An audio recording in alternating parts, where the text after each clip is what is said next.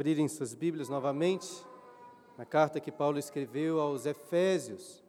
Hoje continuaremos meditando nos versículos 7 e 8 do capítulo 3, que é onde nós paramos da última vez. Toda escritura é inspirada por Deus. Ainda assim, todos os cristãos possuem frases bíblicas ou versículos favoritos. E uma das frases que eu mais gosto em toda a Bíblia está em um texto que lemos durante a liturgia, lá em João capítulo 12, versículo 21. Jesus estava em Jerusalém para a Páscoa e pessoas de muitos lugares subiram para a Cidade Santa, onde celebrariam essa festa. Dentre eles estavam alguns gentios, gregos, que se dirigiram a Filipe, um dos discípulos de Jesus, e rogaram a ele. E essa é minha frase favorita. Senhor, queremos ver Jesus. E esse é o papel de todo pregador.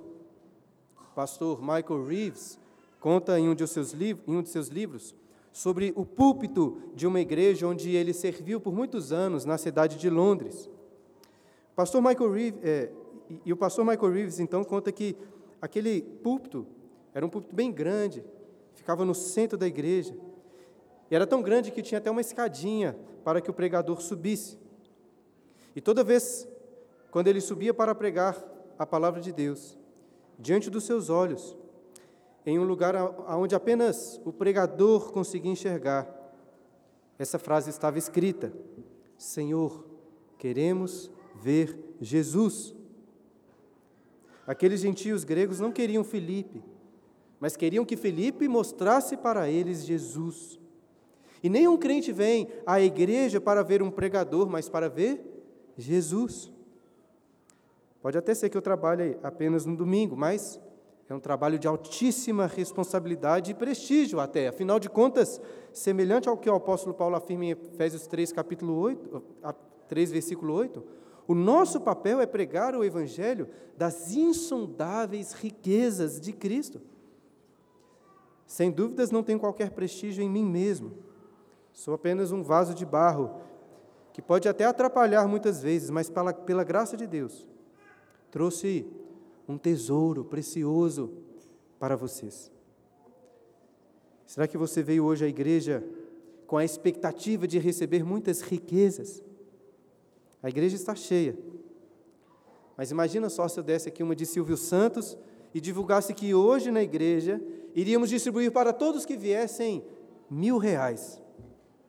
Teria que uma multidão na porta da igreja querendo entrar. Ainda que eu oferecesse 100 reais, 50 ou até 10 reais, acho que muitos estariam esperando na porta, porque as pessoas querem riquezas. O problema é que, infelizmente, nossos olhos naturais não conseguem contemplar as insondáveis riquezas de Cristo, do Evangelho de Cristo. Na segunda parte do livro O Peregrino, de John Bunyan, que conta a jornada de Cristiana e seus filhos, encontramos uma cena que ilustra muito bem essa realidade. Cristiano estava na casa do intérprete, e este a leva até um quarto, onde estava um homem que não conseguia olhar para nenhuma direção a não ser para baixo. E em sua mão se encontrava, ele, em sua mão segurava um ancinho para juntar sujeira. Não sei se você sabe o que é um ancinho, né? Aquele ancinho é uma espécie de vassoura, só que a ponta é de madeira ou de ferro, com vários dentes, muito usado na roça para juntar palha ou feno. E acima daquele homem no quarto, estava alguém oferecendo a ele uma coroa celestial em troca do ancinho. Entretanto, o homem não olhava para cima, nem dava valor para aquele que oferecia a coroa.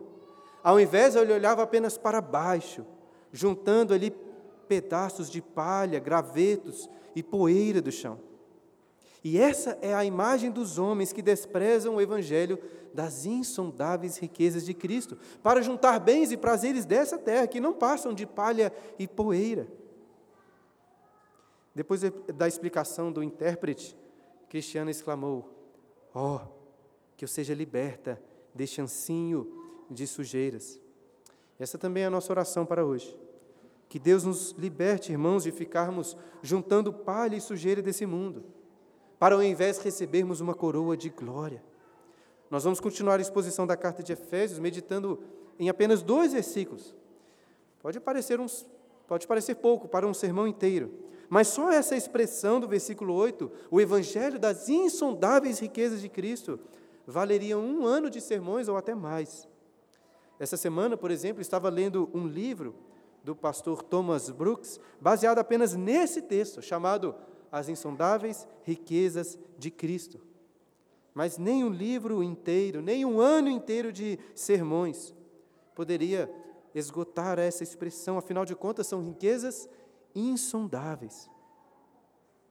Daqui a pouco vamos falar mais sobre isso, mas o termo traduzido por insondáveis aponta para algo que, que é impossível de compreender em sua plenitude. Ou seja, poderíamos gastar milhões de anos cavando as montanhas das riquezas que nós temos em Cristo, mas nunca chegaríamos ao fim.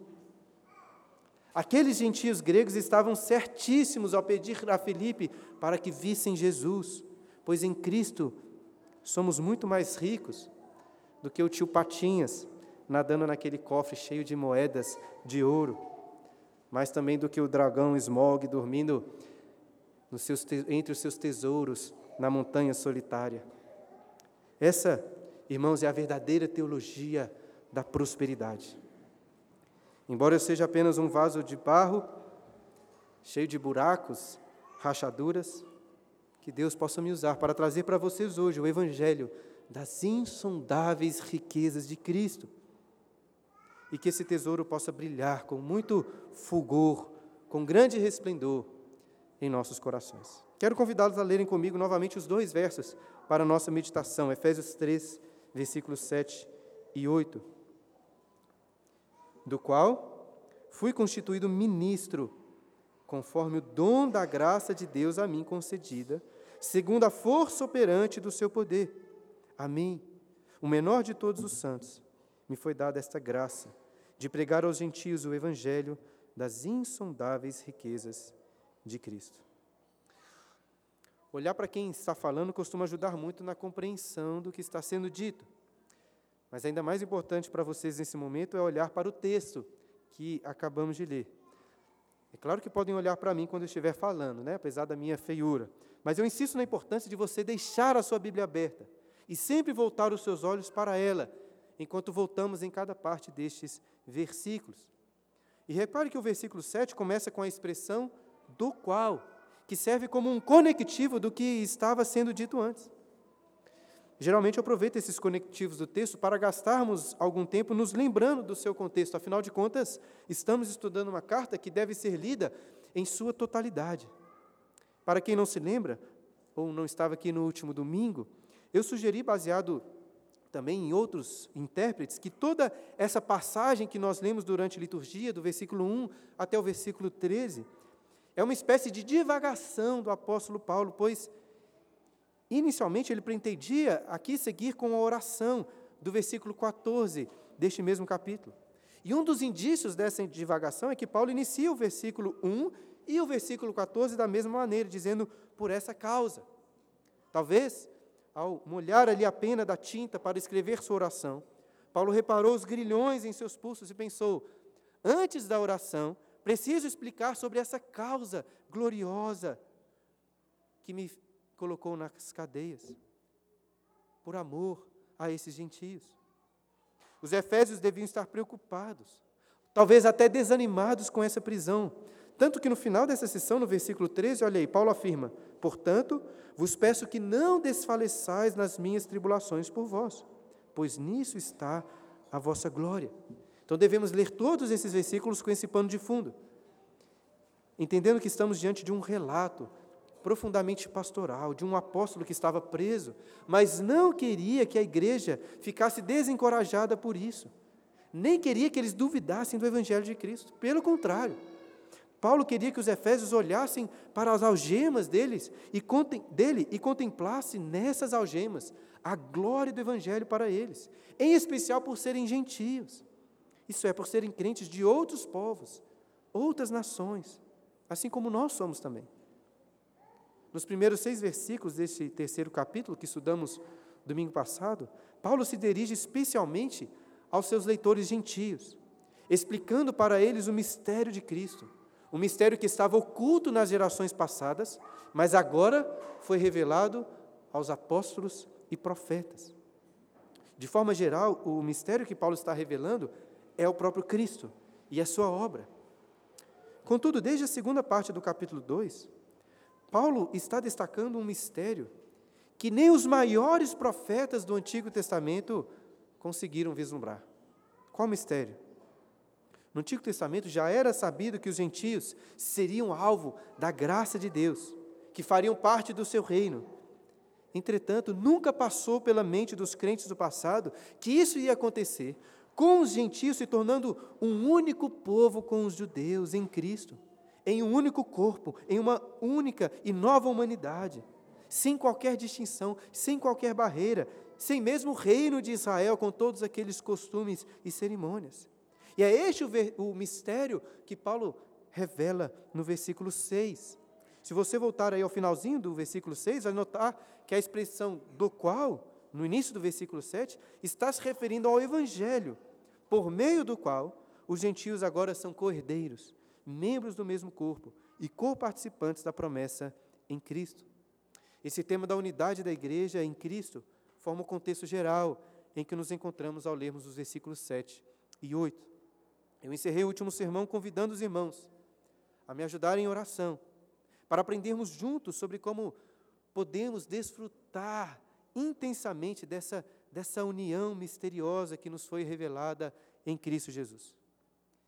E certamente uma das melhores maneiras de fazermos isso é meditando melhor sobre o Evangelho, que é justamente o que faremos hoje, ao investigar esses dois versículos da palavra de Deus. Paulo inicia o versículo 7 com a expressão do qual, se referindo ao Evangelho, e continua, olha aí, do qual fui constituído ministro. Ainda que a gente possa não gostar tanto dos ministros do nosso país, esse cargo de ministro se tornou um cargo assim de grande destaque, poder, prestígio. Mesmo no contexto evangélico, alguns pastores enchem o peito para dizer: Eu sou o ministro do Evangelho. Infelizmente, temos um certo costume de perverter o sentido original de algumas palavras. O termo ministro não se refere a um cargo superior de destaque, se refere a um servo. A palavra grega utilizada por Paulo é uma palavra que vocês devem conhecer, é a palavra diáconos, é um servo. Paulo não era dono nem senhor do evangelho, era um servo do evangelho. E até mesmo essa função de baixo escalão dependia da graça de Deus. E por isso Paulo continua o versículo 7 dizendo: Fui constituído ministro conforme o dom da graça de Deus a mim concedida. No versículo 2, Paulo já tinha falado sobre a dispensação da graça que foi concedida, que foi confiado a ele, para ser ministro, ou para ser essa graça ministrada aos gentios. Entretanto, perceba que antes da graça ser pregada por Paulo, a graça foi concedida a ele. O seu, o seu ministério não estava sustentado sobre as suas próprias capacidades, qualificações, mas estava sustentado apenas sobre a graça. E eu acho que a história de Paulo serve muito bem para ilustrar algo importante sobre a graça de Deus. Naturalmente, quando pensamos na palavra graça, pensamos em algum tipo de favor dado de forma gratuita, né, sem que a pessoa tenha feito algo para merecer aquilo. Por exemplo, se eu sou um médico, eu poderia abrir um horário no meu consultório para oferecer consultas de graça e atender as pessoas que me procurassem pedindo ajuda. Isso é graça, mas não é a graça de Deus. Imagine, porém, que eu tenho um filho que foi assassinado por um bandido. E este assassino apareça muito doente na porta do meu escritório pedindo socorro. Ao ajudá-lo, estaria me aproximando um pouco mais da graça de Deus. Mas ainda assim não a alcancei. Agora, suponha que, além de curar este assassino, eu chame esse homem que matou meu filho para morar comigo, para herdar todos os meus bens e, além disso, administrar todos os meus trabalhos, até mesmo as agendas ali do meu consultório médico. Estão percebendo onde eu quero chegar? Porém, mesmo que eu fizesse essa loucura, não seria uma, entre aspas, loucura tão grande como a graça de Deus que é oferecida a nós. E qual a diferença? Poderia citar algumas, mas em especial eu destaco que, apesar de Paulo ser um assassino, ele não bateu na porta do consultório pedindo socorro. Paulo é um, é um assassino que nunca buscou a ajuda de Deus. Nenhum homem busca a Deus ainda que precise dele desesperadamente. É Deus que, por graça, vem até nós para nos socorrer. Quando criança, as pessoas perguntavam para Paulo o que ele queria ser quando crescesse, nunca passou pela cabeça dele: Olha, eu quero ser um ministro do Evangelho. Paulo não conheceu outros apóstolos e missionários e quis se tornar semelhantes a eles. Pelo contrário, Paulo odiava essas pessoas. Mas a graça de Deus o atingiu com uma luz tão forte que o jogou no chão.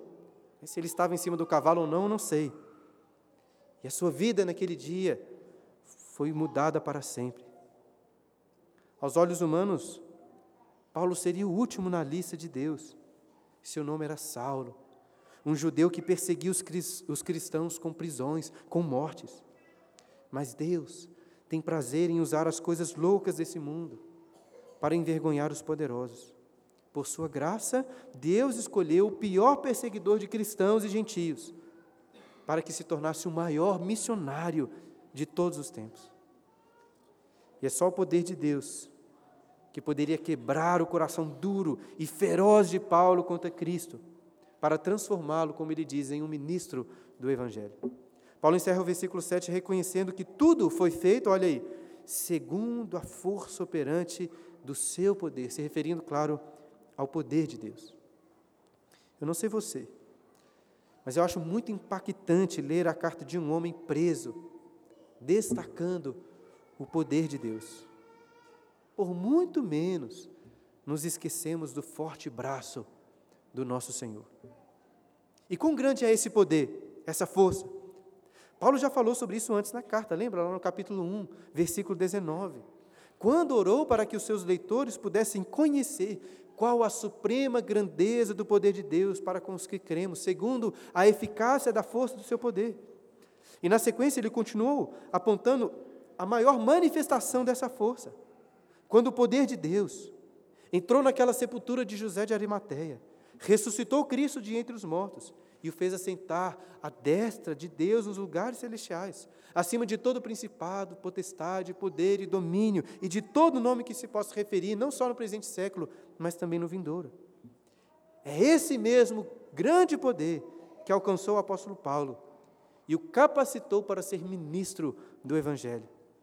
E muitos dos seus leitores foram testemunhas deste poder quando viram Paulo, em fraqueza de palavras, mas com poder do Espírito, pregando para a conversão de muitos na cidade de Éfeso.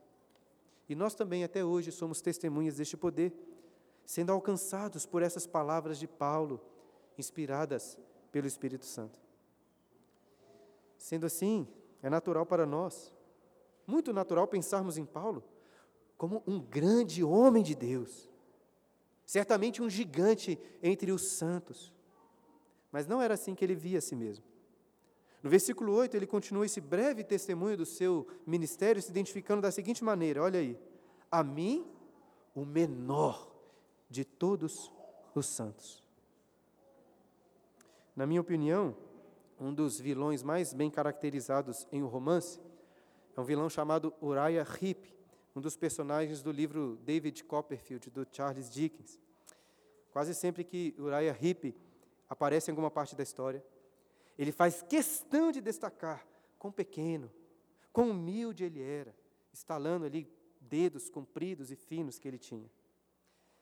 Eu sei que estou dando aqui um pouco de spoilers de um dos melhores romances que já foram escritos. Porém, qualquer leitor percebe desde o início que tem algo de errado com esse personagem. Essa humildade toda dele não convence, não convence ninguém. E toda vez que nós lemos ou ouvindo alguém fazendo questão de enfatizar o quão pequeno ele é, nós temos, não temos, dificuldade de acreditar na sinceridade dessa pessoa. Por exemplo, se eu quisesse me identificar com Paulo aqui, e dizer para vocês que eu sou um pecador miserável, que eu sou o menor de todos os santos, você não iria acreditar na minha sinceridade, na sinceridade das minhas palavras, né? que o pastor Bruno realmente se sente assim o pior e o menor de todos os santos. E muito provavelmente não estaria sendo sincero mesmo. Mas Paulo não está usando de falsa modéstia. Paulo nem está exagerando aqui. Apesar de ser assim um relato pessoal, essas palavras foram inspiradas por Deus. Paulo realmente se via como o menor de todos os santos.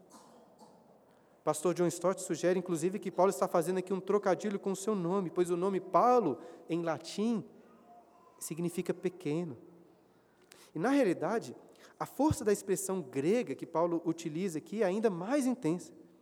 Todos os comentaristas ressaltam que Paulo se utiliza de uma palavra muito incomum aqui. Deixa, deixa eu tentar explicar.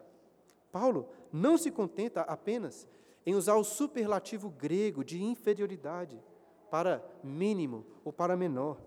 Ele acrescenta nessa palavra um, um sufixo de comparação para mostrar que ele é menor do que o menor, ou ele é o mais menor.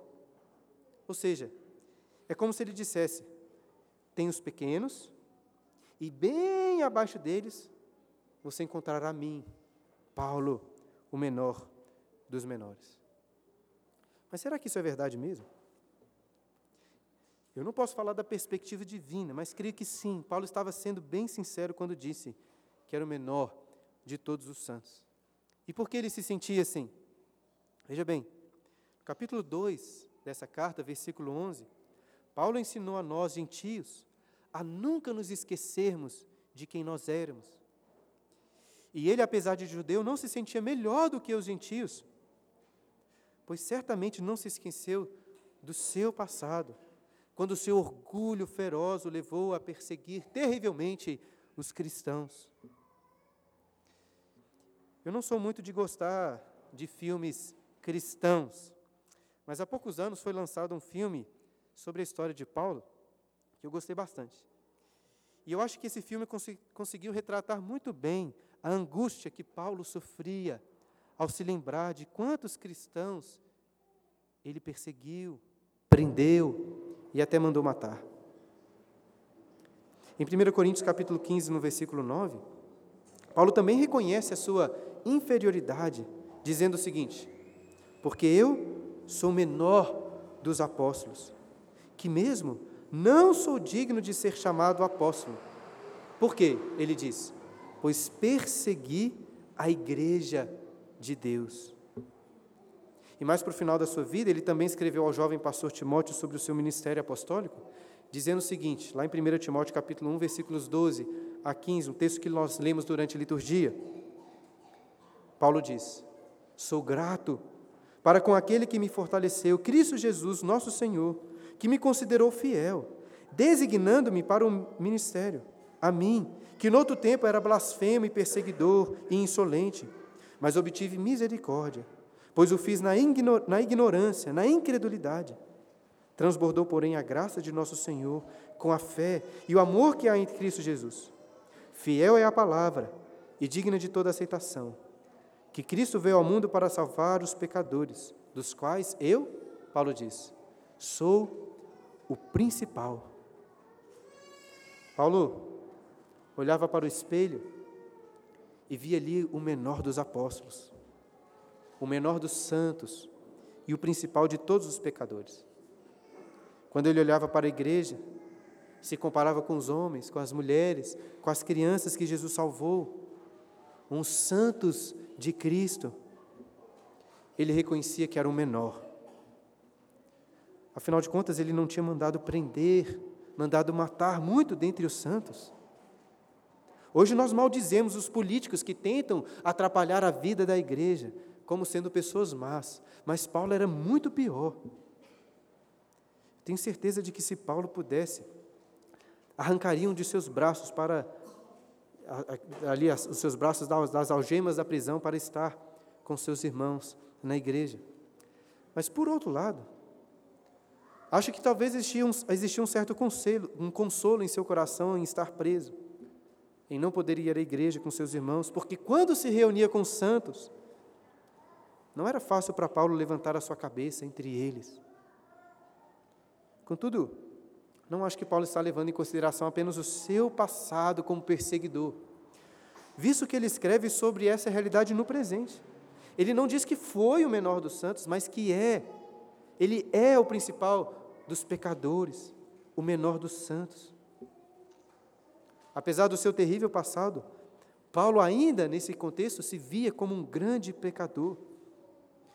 Prova disso é o que ele registrou lá em Romanos, no capítulo 7, quando disse: Porque nem mesmo compreendo o meu próprio modo de agir, pois, faço o que pois não faço o que prefiro, e sim o que detesto. Porque não faço o bem que prefiro, mas o mal que eu não quero, esse eu faço. Esse irmão simplesmente não dá para compreender a igreja romana com as suas canonizações de santos, criando uma espécie de categoria especial de crentes, como se esses tivessem alcançado a santidade dos pecados na terra. E ainda pior é acreditar que esses homens conquistaram tesouros espirituais para outras pessoas. Não tenho dúvidas de que Paulo, até o último dia da sua vida, reconhecia: eu sou o principal dos pecadores. E nisso, queridos, Paulo também é um exemplo para nós. Eu não vou usar aqui de falsa modéstia, dizer que Paulo só afirmou que era o menor dos santos, só afirmou que era o principal dos pecadores porque ainda não me conhecia. E eu não deixo de falar isso por ser um, um santo maior do que Paulo, ou até mesmo menos pecador do que ele foi. Eu não vou dizer isso, irmãos, dizer que eu sou o principal dos pecadores, porque, sendo sincero, eu não me sinto assim. Eu ainda permaneço nessa tolice de me achar melhor do que os outros. E se você tem essa mesma dificuldade, eu e você precisamos desesperadamente da graça de Deus para revelar quão feios, sujos e terríveis são os nossos pecados. Porque se tem algo que a Bíblia deixa claro é que somos pecadores miseráveis. É impossível exagerar nesse ponto. Talvez nenhuma outra religião do mundo seja tão sincera como o cristianismo em apontar de forma tão coerente com a realidade o quão pecadores nós somos. As outras religiões costumam acreditar em alguma bondade no homem. Já aqueles que não gostam de religiões costumam dizer que, que a esperança para o mundo está no amor, em amarmos uns aos outros. Mas a Bíblia chega como que de voadora em todas essas ideologias e religiões, afirmando, afirmando isso não é possível. Não tem essa de amarmos uns aos outros, pois todos são maus, estão cheios de ódio em seus corações. E você, como muitos, podem não gostar de ouvir isso, mas não tem como fugir dessa realidade. Eu tenho certeza de que se o seu coração fosse desnudado aqui e agora, diante de todos, para que pudéssemos conhecer todas as suas ações vergonhosas, pensamentos impuros, desejos pecaminosos da sua vida, até aqueles mais escondidos. Você nunca mais conseguiria olhar nos olhos de alguém aqui. Você é mau. E boa parte do meu trabalho é ajudá-los a sair daqui pensando: eu nem sei se poderia me considerar o menor entre os santos, ainda que o menor sou o principal dos pecadores. Tenho certeza de que esse reconhecimento sincero seria uma bênção na minha vida e na sua vida. Um dos nossos maiores problemas é que nós não choramos de verdade diante dos nossos pecados. É porque nós não sentimos o peso de cada uma das nossas iniquidades. E por isso, uma das coisas que mais precisamos é daquela mesma luz que jogou Paulo no chão, cegou seus olhos físicos, mas abriu seus olhos espirituais para enxergar quão pecador ele era. No livro de orações que eu uso em minhas devocionais, eu li essa semana uma oração de Joseph Alain, uma oração intitulada Meus Pecados, Meus Pecados. Vou citar algumas partes dessa oração para vocês. A soma dos meus pecados não tem fim. Se todo mundo fosse enchido com papéis, da terra até os céus, e todos esses papéis fossem preenchidos por matemáticos, ainda assim, quando todos os números fossem adicionados, ficariam inconcebivelmente aquém do que eu devo ao menor dos mandamentos de Deus. Melhor seria se as rochas e as montanhas caíssem sobre mim, do que permanecer com o fardo esmagador e insuportável dos meus pecados. Melhor seria que todos os regimentos do inferno se levantassem contra mim, do que todos os meus pecados caíssem sobre mim. É uma bênção tremenda podemos ter acesso à presença de Deus. Porém, quanto mais você estiver perto da luz da glória de Deus, mais essa luz deixará evidente as sujeiras da sua iniquidade, dos seus pecados, sem ter como você escondê-los ou camuflá-los. Nós vemos um claro exemplo disso quando o profeta Isaías teve uma visão de Deus sentado no seu trono. Qual foi a primeira coisa que saiu da sua boca? Ai de mim, porque sou um homem de lábios impuros, estou perdido, porque sou um homem de lábios impuros, habito no meio de um povo de impuros lábios, e os meus olhos viram o Rei, o Senhor dos exércitos. Dessa forma, eu acredito que um dos principais sinais de maturidade cristã, avalie depois isso na sua vida, é o reconhecimento dos pecados. Naquele livro que eu citei antes, As Insondáveis Riquezas de Cristo, do Thomas Brooks, ele faz um comentário sobre essa parte de Efésios que diz assim: O grande Paulo é o menor dos santos, o último dos apóstolos e o maior dos pecadores. Aquele que é pequeno em sua própria estima é grande na estima de Deus. Os maiores edifícios são os que possuem fundamentos mais baixos. Os melhores bálsamos são os que afundam até o fim. Aquelas espigas de milho e galhos de árvores que estão mais cheios e carregados são os que se curvam mais baixo. Assim como aquelas almas que estão mais carregadas com os frutos do paraíso e reconhecem a mim, o menor de todos os santos. Nos últimos sermões tenho falado muito sobre a unidade da igreja. E não tenho dúvidas de que se cada um de nós tivesse verdadeira noção da sua pequenez, dos seus próprios pecados, a comunhão entre nós seria muito maior, muito melhor. Oh, como precisamos dessa graça de Deus que foi concedida a Paulo, capacitando a dizer sinceramente: Eu sou o menor de todos os santos. Somente quando reconhecemos quão amargos são os nossos pecados, conseguiremos provar da doçura do Evangelho. E a mesma graça que jogou Paulo no chão, naquela estrada para Damasco, foi a graça que o levou a pregar e evangelizar os gentios. Voltando ao texto de Efésios, repare que Paulo continua o versículo 8 dizendo: A mim, o menor de todos os santos, me foi dada essa graça de pregar aos gentios. Então, aquele que era tão zeloso na, na sua própria nação judaica, agora estava indo para todas as outras nações. Alguém poderia julgar que, para ser o apóstolo dos gentios, Deus escolheria alguém que pelo menos tivesse alguma afinidade com eles, que talvez levasse jeito para falar com as pessoas de outros povos. Mas não foi isso que Deus fez. Deus olhou para Paulo e disse: você odeia gentios. Você odeia gentios, não odeia? É você mesmo que eu escolhi para pregar o Evangelho do amor de Cristo a esses gentios. Entre o povo de Israel, os gentios eram desprezados, de forma que Paulo teria aqui recebido o trabalho mais sujo entre os apóstolos. Entretanto, Paulo enxerga o seu ministério como uma graça. Era um privilégio de Deus. Muitas vezes podemos pensar nos sacrifícios que temos de fazer, ou que teremos de fazer do nosso tempo, da nossa disposição, se quisermos nos aproximar dos nossos vizinhos, dos nossos colegas de trabalho, para criarmos ali oportunidade de, de evangelizá-los. Mas, irmãos, isso não é sacrifício, isso é um privilégio. Deus não precisa de nenhum de nós. Poderia usar pedra se ele quisesse. Nós não somos apóstolos como Paulo, mas nós recebemos essa mesma graça, a graça de pregar aos gentios. Na realidade, o verbo que Paulo utiliza aqui literalmente não é pregar, mas evangelizar.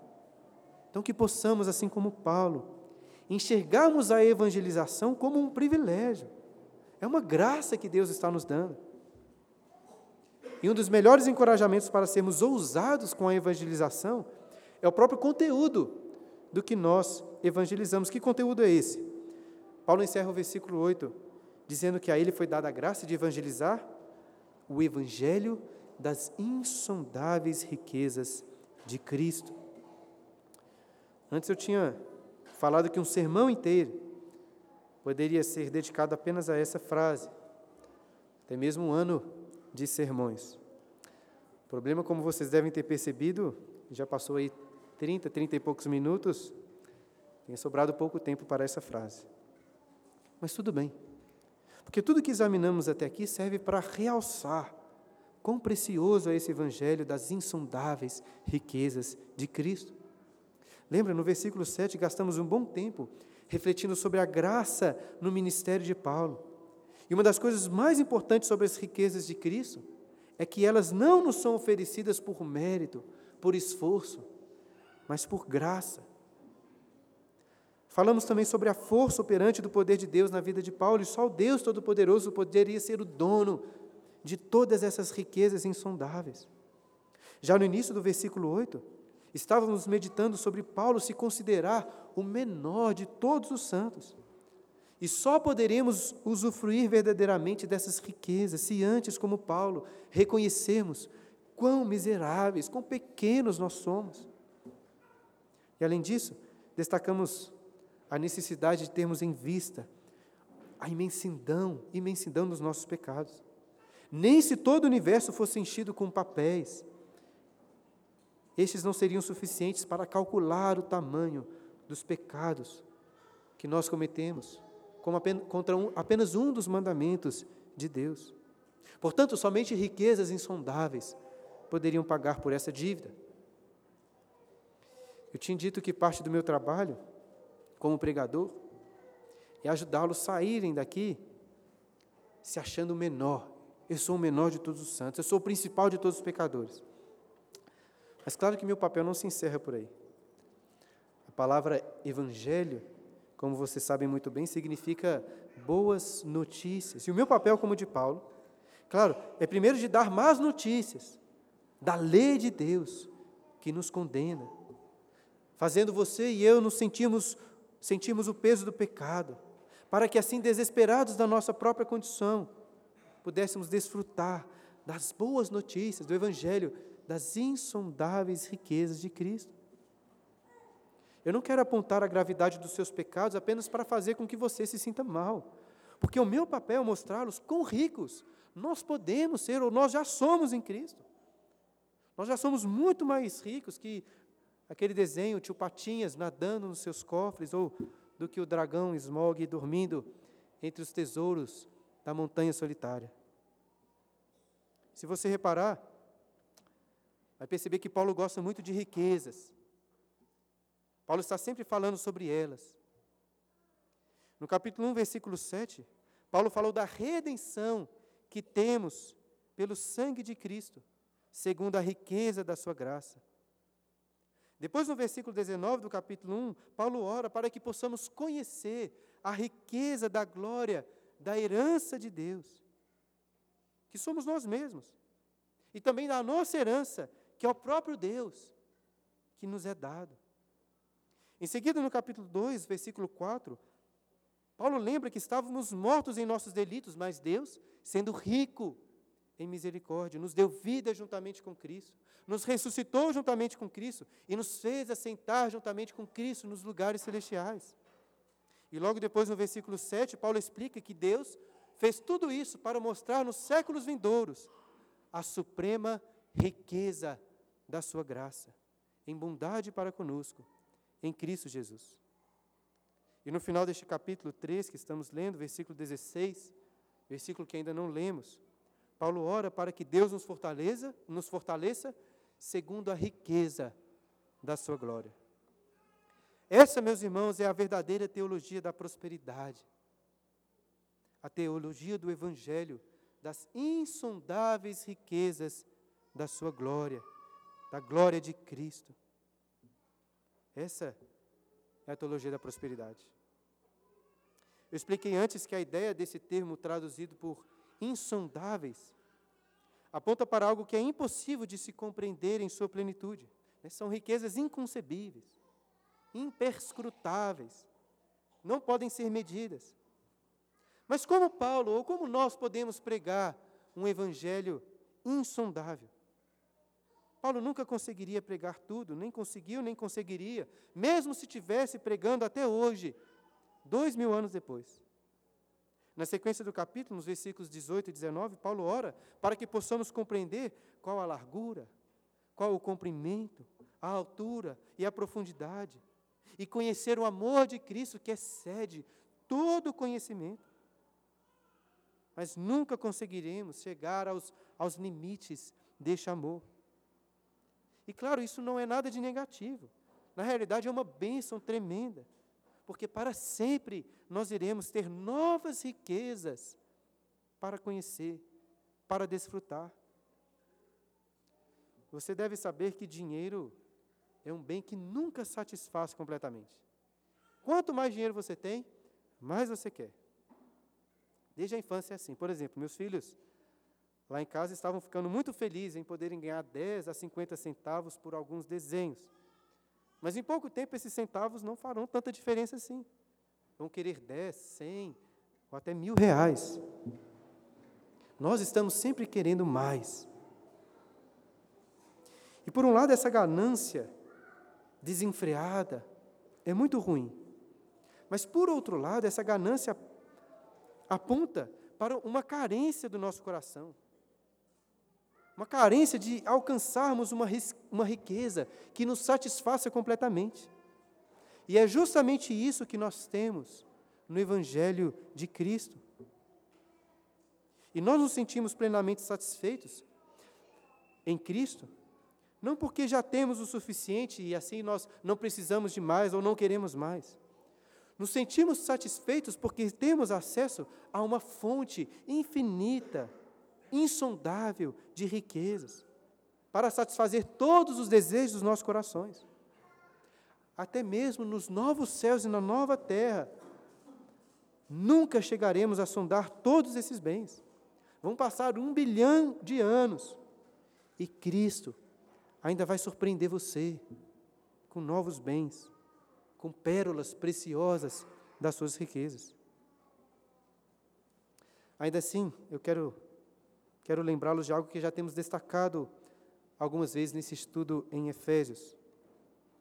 Um altíssimo preço precisou de ser pago. Não foi fácil para Cristo compartilhar conosco das suas riquezas.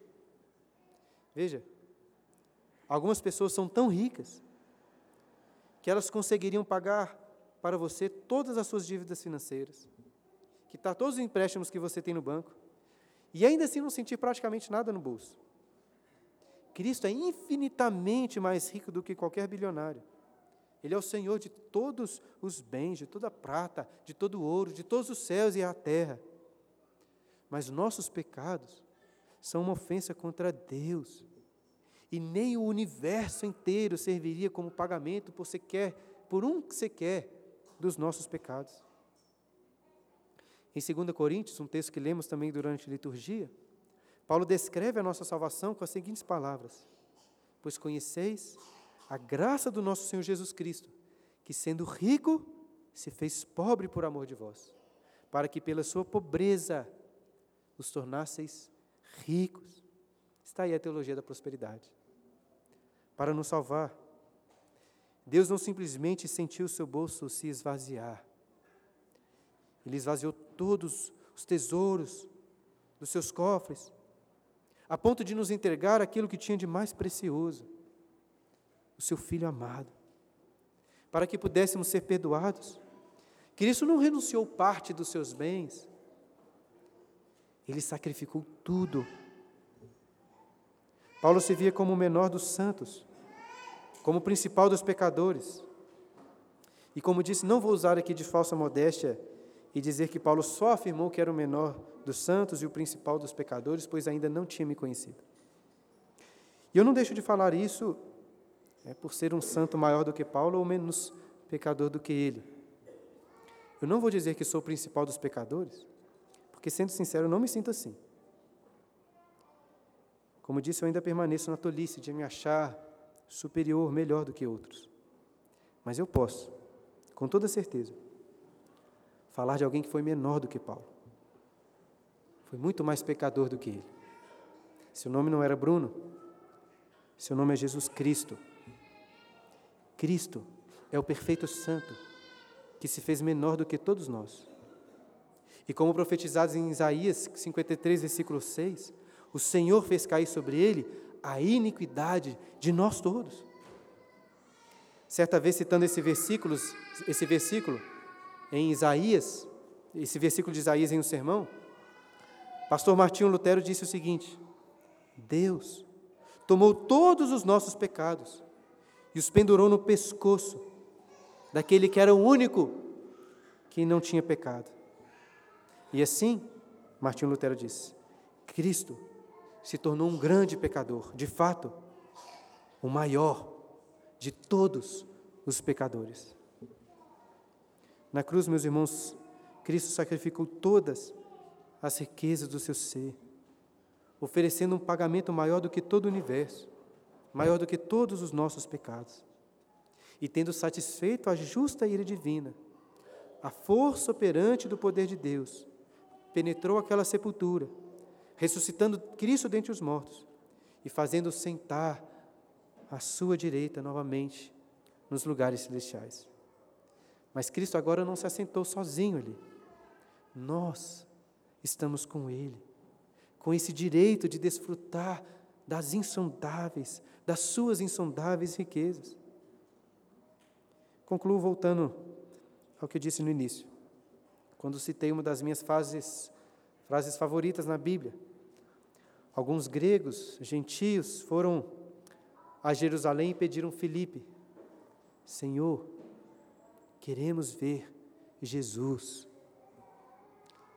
Pensando em Filipe, mas especialmente no ministério de Paulo, falei aqui sobre o meu ministério, o meu papel como ministro do Evangelho. E é esse, irmãos, o papel de todo pregador. Quem sabe a gente também não grave depois essas palavras aqui atrás do púlpito, onde só os pregadores podem ler a igreja pedindo: Senhor, queremos ver Jesus. Eu não tenho dinheiro para oferecer como Silvio Santos, mas como um vaso de barro, cheio de buracos, rachaduras, trouxe um tesouro precioso para vocês essa noite. Ainda que um vislumbre, mas um vislumbre das insondáveis riquezas de Cristo.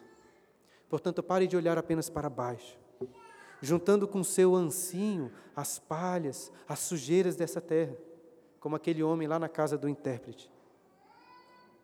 Como cristiana, que você e eu possamos clamar: ó, oh, que eu seja liberto deste ancinho de sujeiras. Essa também é a nossa oração para hoje. Que Deus nos liberte de ficarmos olhando para baixo, juntando a palha, a sujeira desse mundo, para olharmos para Cristo. Aqueles gentios gregos estavam certíssimos em querer ver Jesus, pois em Cristo temos riquezas insondáveis. Amém.